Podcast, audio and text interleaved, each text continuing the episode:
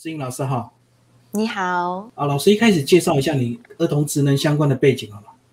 好啊，好啊，呃，我自己的话是从事儿童职能教师已经呃非常多年，那呃自己也还会有额外去进修，比如说像儿童瑜伽啊，然后婴幼儿按摩的专业这样子，所以呃在教学的路上，除了儿童职能治疗以外，然后还有婴幼儿按摩跟儿童瑜伽，然后平常也有很多的亲子课程的教授，然后还有专业讲座的部分，嗯，所以就呃把过去的经验都写在这本书里了。为什么儿童需要职能治疗师啊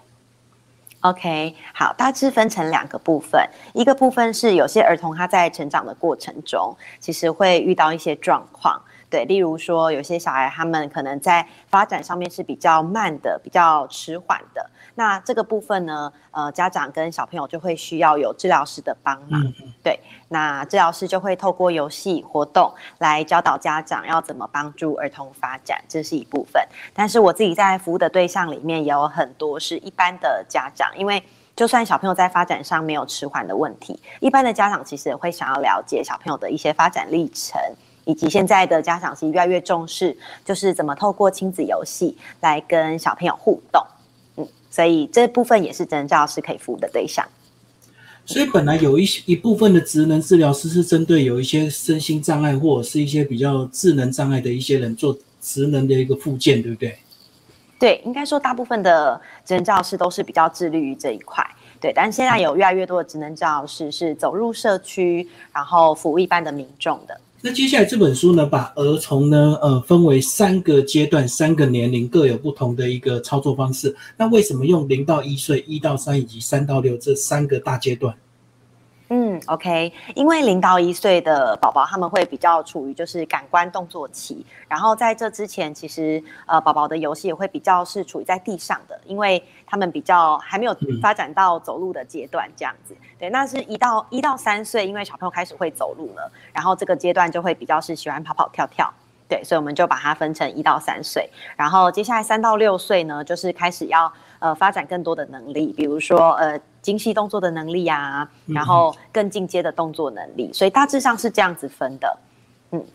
所以其实这本书也有带到一些道具，那其实很多儿童玩具的设计都有它适合年龄的一个道理，对不对？对对，因为不同的年纪，他们呃会。需要的发展需求不一样，然后能够操作的能力也不一样，对，所以在挑选玩具上面，当然有它的一些原则。不过在这本书里面，我比较少是呃推荐家长去使用一些玩具，我大部分都是写如何运用家里的现有的器材，嗯，例如说，哎，我们怎么去改造呃鞋盒，我们怎么去改造奶粉罐。或者是我们怎么运用家里可能现有的巧拼垫，就可以玩出不一样的游戏。就是利用现成家里的一个道具，就不要额外再去购买。而且儿童玩具，呃，小孩生长的非常的快，所以其实替换速度也要非常快，对不对？对对对，没错。所以这本书当初写的话，我会一直呃提醒自己说，呃，尽量让家长是可以在家中垂手可得的东西就可以用来变化。嗯。那接下来我们就从零到一岁开始讲，呃，这这个阶段的婴儿正在爬，对不对？爬的话，可能是大概五六个月以以上，对。但是在五六个月以前，可能比较多是躺或趴着。哦，嗯，所以还要练习翻身什么的。对对对，是。所以在零到一岁里面的呃这个章节里面，呃，我有写到翻身啊，然后还有一些跟宝宝互动的一些技巧，对。然后再来就是慢慢走到爬。然后还有一些视听觉的刺激，所以这样讲，如果说你的小孩在适合的年龄还做不到一些动作，可能就会有，是不是就会有发展迟缓的一个问题？嗯，呃，这个问题关注一下。嗯，这个问题的话呢，其实我都会这样子跟家长说，就是其实每个孩子的发展历程都是不尽相同的。像有些小朋友他其实会跳过爬，或者是有些小朋友他会。呃，比较晚爬，可是后来他的成长速度就会整个跟上很快，对，所以就是每个小朋友的那个速度跟历程都是不同的，对，所以并不是说，哎，如果我在这个年纪我做不出这个动作，他就是确定迟缓。但是当然我们会希望不要慢太多，嗯，那如果说已经超过他应该出现的年纪，可能半年以上，那他可能就会寻求更专业的帮忙。所以这个阶段的婴儿在引导他们的过程，因为他们还很脆弱，是不是都要很轻很慢？在前三个月以前是的，因为前三个月以前他们的呃肌肉张力都还非常的软，都还没有发展起来。对，但是到三个月过后，其实小朋友就可以开始练习抬头啊，对，然后到五六个月开始可以爬，他们身体越来越有力气之后，其实没有想象中那么脆弱。但是呃，当然了，还是相较于一岁以上，还是是比相对比较脆弱一点点。嗯嗯。然后这个部分有一个章节提到的是按摩，按摩也是这个。跟小孩子互动的一个游戏之一啊，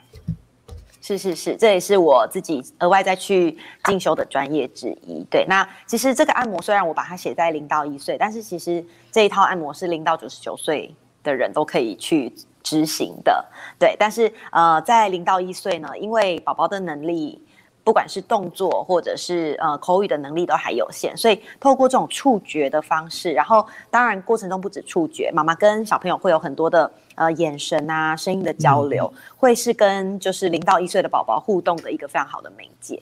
嗯嗯嗯，虽然他听不懂你在说什么，可是他会观察。是，然后透过你的触摸也可以呃带给他安全感，然后也可以建立这个亲子的依附感。对啊，而且妈妈的声音对他们那个时候的这个年纪应该蛮重要，对不对？就是非常重要。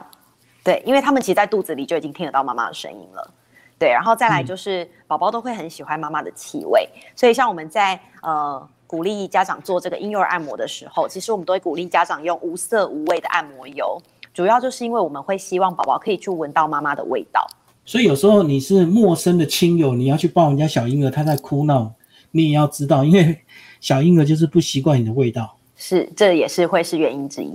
嗯嗯，所以有时候爸爸就会很挫折，因为爸爸辛苦一点回来要抱小婴儿，小婴儿就一直哭不给他抱，这个是你自己要去面对的一个现实，就对。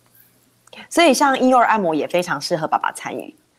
对，如果说说你是平常比较少跟就是孩子互动的爸爸，其实你也可以就是参考这本书里面的一些亲子游戏，或者是婴幼儿按摩的方式，那会让你的宝宝比较熟悉你。那接下来我们讲下一个阶段，就是到一到三岁，呃，这个阶段就有一些可能就会走，对不对？对，会跑，对，开始会呃发展出就是独立行走的能力，所以这个时候的。独立性跟一岁以前会很大不相同，所以这为什么是我切在一岁这个年纪的原因？嗯嗯，而且我觉得一到三岁好像他就有一点发展自我个性的，有时候就会表态他不喜欢或是不要做这些动作。是是是，所以我们都常常说 trouble two 嘛，就是大概在一两岁，或者是有些小朋友是两三岁的时候，每个小朋友不一定，他们会非常喜欢说不要。那因为这个时候他们呃会处在一个心理发展阶段，就是他们很希望可以独立，对，所以这个时期其实孩子是非常难难教，也非常难取悦的，因为他们会很有自己的想法，可是偏偏很多事情他们可能又做的还没有那么的好，还很需要你的帮忙。所以他们会处于一个很矛盾的阶段，所以这个时候其实，呃，对爸爸妈妈跟小朋友都会是一个呃小小的挑战，但是同时在这个年纪，他们的学习力也会非常的快，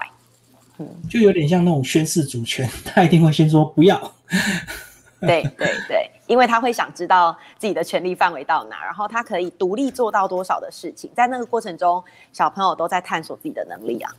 嗯，而且他刚学会走或刚学会跑的时候，其实他们对外界的探索会更强，所以那时候的一个呃比较外向，可能在带领上会比较困难一点，对不对？没错，没错，对，就是呃发展出可以站啊、走啊、跑啊，呃，这个在心理上会是一个呃有点像是准备好想要脱离爸妈的那种，嗯嗯。呃感觉，对，但是其实对他是会想要自己去探索这个世界，但同时他又很不安。他还是会很需要知道你在哪里，所以这个阶段的游戏大部分都是比较大范围，对不对？才符合他们正在发展跑跳的一个呃个性。嗯嗯嗯。不过这本书的话会比较着重在居家，对，因为当初这个东贩找我出的时候，那个时候刚好疫情刚出来，那我们会希望出的是对对。假如说真的不能出门的话，当然这些游戏要带到户外都都是可以的。对，但是有时候在家里呢，我们想要去变化出游戏，对家长来说反而有一个难度在。对，那呃，您说的大范围当然也是有写在里面一些大动作的游戏。对，例如说两岁的时候，小朋友会非常喜欢呃玩一些跳跃的游戏。或者是一些爬行的游戏，那我们也有写在一到三岁的这个范围里面。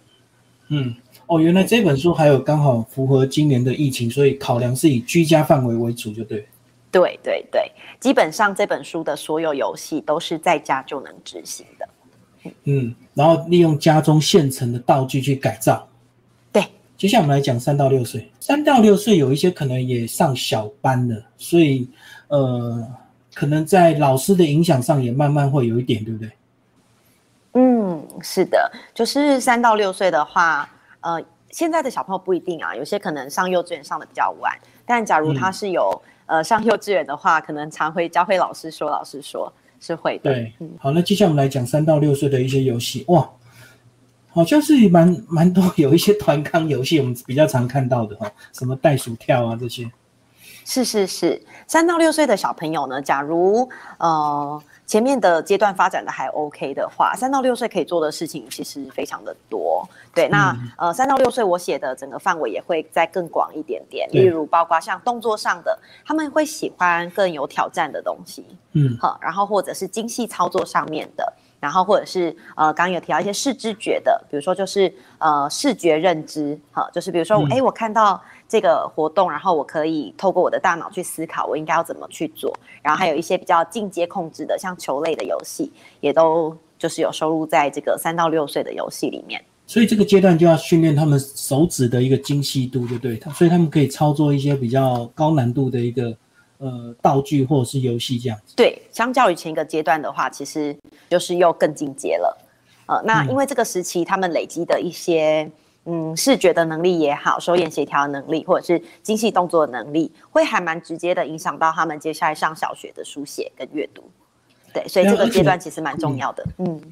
而且这个阶段他们应该有一些语言能力，所以有时候游戏也要植入一些语言的互动，对不对？是啊，是啊，就是呃，应该这样子说。我觉得游戏它本身的话，就是一个跟孩子互动的媒介。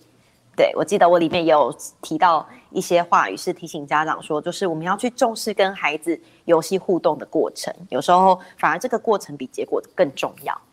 嗯嗯，而且在书里有提到，也是可以适当的用一些道具啊、彩色笔啊、剪刀，训练一些他的手眼协调。对，呃，基本上。即使是三到六岁这个年纪，我也是尽可能的，就是写我觉得在家就可以拿到的东西。例如说，哎，如果我们家里有一些彩色的纸、色纸，那我们可以怎么变化出不同的游戏？或者是呃，如果我就是一张白纸跟一支彩色笔，那我要怎么跟孩子玩运笔的游戏？嗯，在运笔那一张里面，其实我的道具就只有一张，呃，一张纸跟一支笔这样。就真的蛮适合这个呃。在家的父母，然后透过这本书的一些操作跟小孩互动，不然有时候真的是如果没有这样的一个引导游戏方式，有时候真的爸妈在家还真的不知道要陪小孩干嘛，对不对？然后就很容易拿手机给他玩，因为手机的声光刺激比较快，所以小孩比较会容易的不专注，然后不会吵你这样子。对对哦，我发现疫情期间还蛮多。爸妈都有这方面的焦虑，就是呃，时间跟孩子在家拉，就是在跟孩子在家的时间拉长了，对，然后反而就那些空白的时间完全不知道怎么去填，对，那就算没有疫情的情况下，也不可能每个周末都是出门，那或者是你下班回家，你想要陪小孩做点什么，结果你不知道你可以做什么，所以就只能像您说的，可能会用三 C 育儿的方式。那三 C 育儿也不见得不好，但是呃，如果我们可以透过更多那种。互动性更强的游戏的话，其实我相信孩子会很喜欢诶。好，那我们讲三到六岁，可能有些小孩已经上幼稚园了，那会不会有些父母亲会认为说，关于这个亲子互动的一些游戏，在幼稚园的时间就够了，然后晚上他就想要休息，不太想再再跟小朋友互动这样子？嗯嗯嗯，我觉得这就是一种选择，因为其实啊，呃，如果真的陪伴孩子成长过的爸妈就会知道，孩子需要你。很需要你关注跟陪伴的时间就是那几年，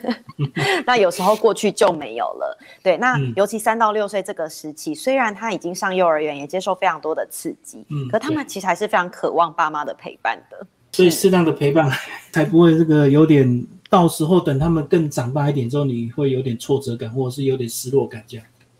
嗯，有时候在他们还很需要关注，还很想跟你很亲近的时期，我们多陪伴他，其实就是建立跟他之间那种亲密感。然后他愿意跟你分享事情，他愿意跟你一起玩。等到他再大一点、再独立一点的时候，你们这种关系还在。那如果说真的这个父母亲啊拿了这本书，然后去练习这样的一些游戏方式跟互动，哎，那如果小朋友的反应不是所预期的，那会有什么样的一个状况吗？会不会有些爸妈就比较担心，为什么他玩的跟我们这个书里写的结果可能不太一样？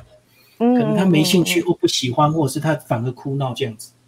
是是是，呃，我觉得啊，这本书，我记得我在序里面有讲到，我希望这本书虽然是一个很像工具书的东西，但是我希望拿到这本书的家长，不是说。哦，我要很紧张的，就是按表操课。哦，你现在一到三岁，那我们就从活动一玩到玩到活动三十这样。对，我觉得，对我觉得我写这本书的概念比较不是这样。我写这本书的概念比较是说，哎，今天如果我很想要呃陪孩子来做点什么，可是我没有想法，我没有灵感，或者是孩子很希望我陪他玩，可是我真的不知道我可以做什么的时候，那我们可以陪孩，我们可以跟孩子一起翻一翻。那呃，这本书为什么会这么多的照片呢？其实是因为我觉得这本书不只是要写给大人看的，也是要写给小朋友看的。呃，小朋友你们可以呃翻一翻里面的照片，让我们就可以跟爸妈一起讨论说，哎，我想要玩这个，妈妈你可以陪我玩这个吗？我们甚至可以一起共同去选择一个游戏。那过程中呢，不管做得到做不到，其实都没关系，因为互动才是最重要的。哦，他直接看照片，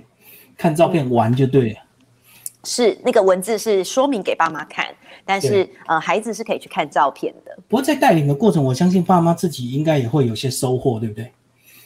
因为他可以更多的观察到小孩的各种不同的面相，这样。是呃，在我多年上这个亲子课的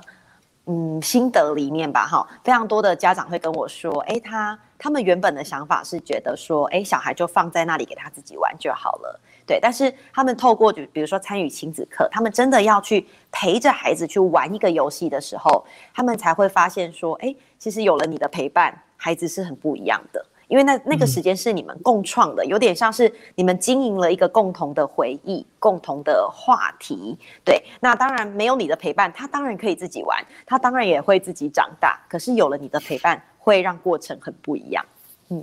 而且我觉得在陪伴的过程，可能你会发现你小孩的某一方面的一些天分特质，对不对？可能他对声音特别敏感呐，或对色彩特别的敏锐，对不对？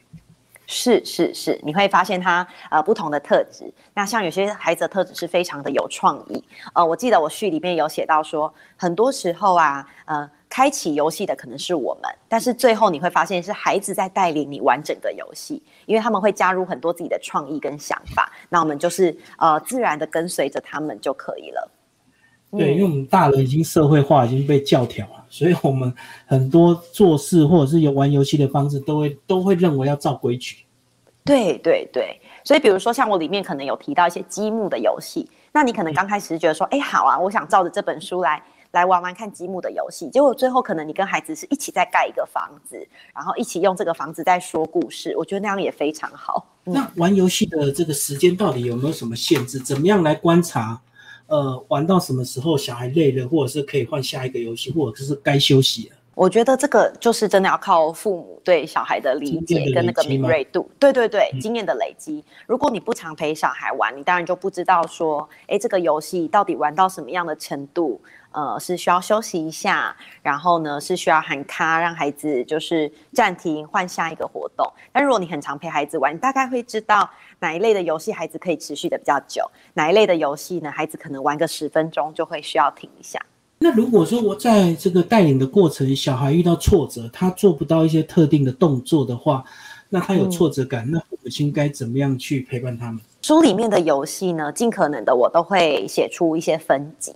对，例如说，如果他还做不到，那我们可以先做什么？对，就是呃，做一个难度上的分级。那如果说呃，孩子呢还做不到，通常我的方式是，那我会跟他说，哎，那我们下次再来试试看。对，或者是我可能会给他更多的协助。呃，当然就是看他当下想不想去做这件事情。如果他已经不想做了，那没关系，我们可以下一次再来做。对，因为呃陪伴孩子是每天的过程，然后这本书的这个游戏的场域又是在家里，所以游呃游戏的机会不会只有这一次，每天都可以有。嗯，所以增加协助是一个方式，然后呃你在旁边的鼓励，然后陪伴也是一个方式，或者是你可以跟孩子说，我们下次再试试看。嗯，而且我觉得父母亲应该还是要有一个心理建设，就是要有耐心，因为很多动作我们大人习以为常，很简单，可是对小婴儿来讲，他们确实会有困难度。对对对，我觉得呃。对家长来说，就是自然的陪孩子玩这件事情呢，就是也是需要练习的。因为有时候我们会觉得说，哎，你应该要做到这样啊，但是我们可能会忘记，对小朋友来说，很多的经验都是第一次。嗯，所以给孩子多一点的时间，然后放慢脚步，然后告诉自己，今天如果呃这个游戏孩子玩的不是很顺利，明天可以再来。对，反正每天每天你都有跟孩子很多的时间。所以不能轻易骂小孩怎么那么笨，对不对？呃，这个是当然是的。嗯，呃，其实小朋友越小啊，我们呃大人给他的话语，他们是越容易全盘吸收的。嗯，因为他也会听那个语调，所以他可能也会感受到挫折。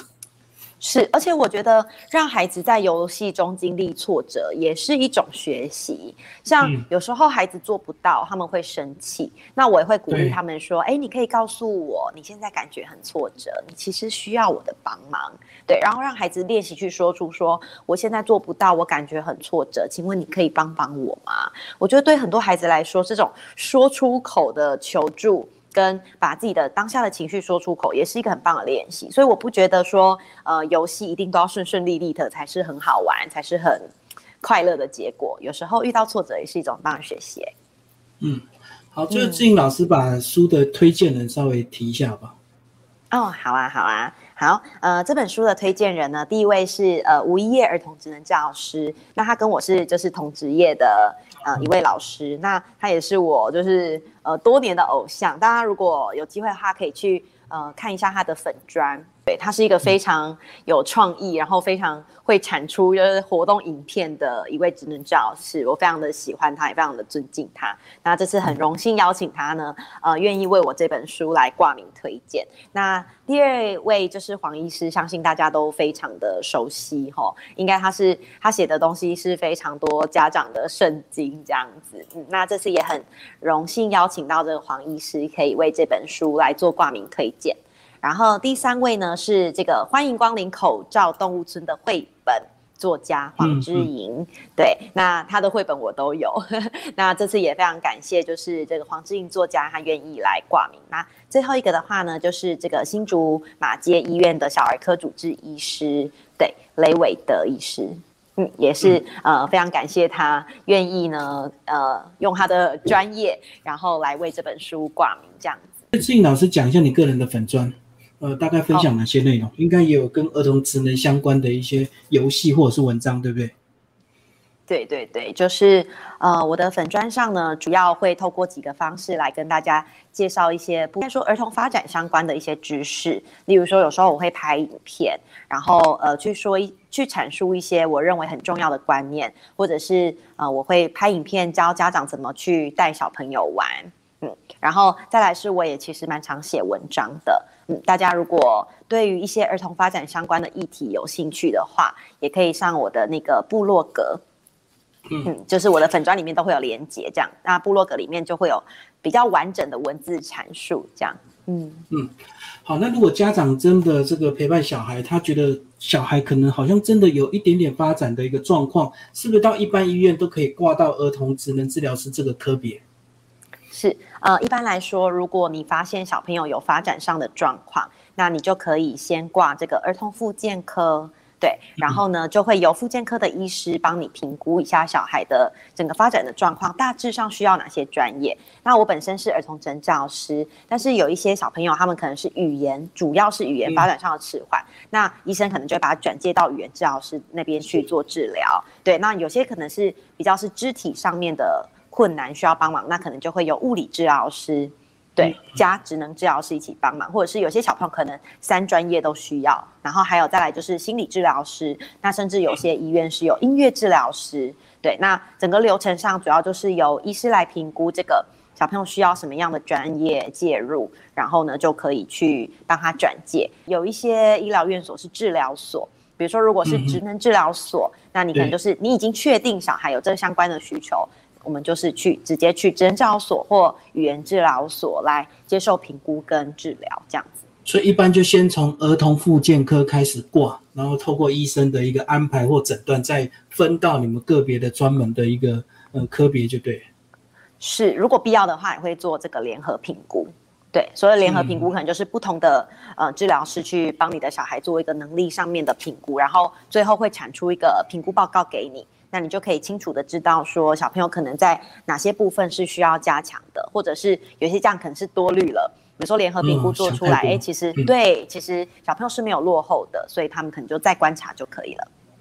所以一切的一切都是来自于家长一定要耐心，花很多时间陪伴你的小婴儿，你才会发现这些问题，对不对？嗯，对对。像我觉得我的亲子课里面还蛮多家长是透过真的看到小朋友去玩这些游戏，才意识到说，哎，小朋友好像听不太懂，或者是说，哎。小朋友都不愿意配合，或者是哎，小朋友其实，在一些动作上面，怎么感觉呃是有一点偏弱的，所以他们才开始去意识到，好像这个孩子需要更多生活上面的练习，所以开启了这个意识之后，就开始在生活中制造很多的游戏的机会，或者是练习的机会给他们，那孩子就进步了。可是如果你没有陪伴他们去做这些事情，其实你那个敏感度会是低的。对，像我个人呢，也有陪伴小孩子去跳芭蕾舞，然后我就在观察他常常转错边，所以要么就是可能发展还没到，我多虑了；要么就是可能真的有状况，对不对？对对，那这个的话，就是因为你看哦，你有在旁边看，你才观察得到。对对，那如果你是实际陪他玩，那你感受会更明显、更强烈。嗯，对。那如果你今天只是哦，我就把你载过去，然后我人就。走了，我也没有在看你上课。其实你会不知道他在过程中遇到什么困难，还是说他过程中表现好或坏，其实你都是没有概念的。对，而且家长在旁边，他会更有成就感、安全感，对不对？嗯，当然哦。很多小朋友做得好的时候，他们第一个反应就是回头看妈妈，我在看他，看爸妈有没有在看他。那通常大部分的爸妈带到那些呃才艺所，通常都在划手机，非常的可惜。但我觉得这个也没不能怪爸妈们，因为其实很多时候在。育儿的过程中，爸妈是非常需要喘息的，对，就是休息一下，对，对，对，对，嗯。但是我觉得就是，哎，你可以提醒自己，划一下就抬头看一下，至少你的孩子关注一下，对，不要沉迷手机。至少你孩子下课之后，呃，你还可以跟他说出你看到了什么，让他知道说，哎，你其实有在看到他的一些表现，他们会更有动机去学。育儿真的是一条很漫长的路，然后买本书好好的陪伴，然后有问题也可以透过粉针跟我们的呃志颖老师互动，或者是咨询一些问题。那当然，如果更严重的话，还是要积极一点，赶快去挂号，然后透过医生的诊断，对不对？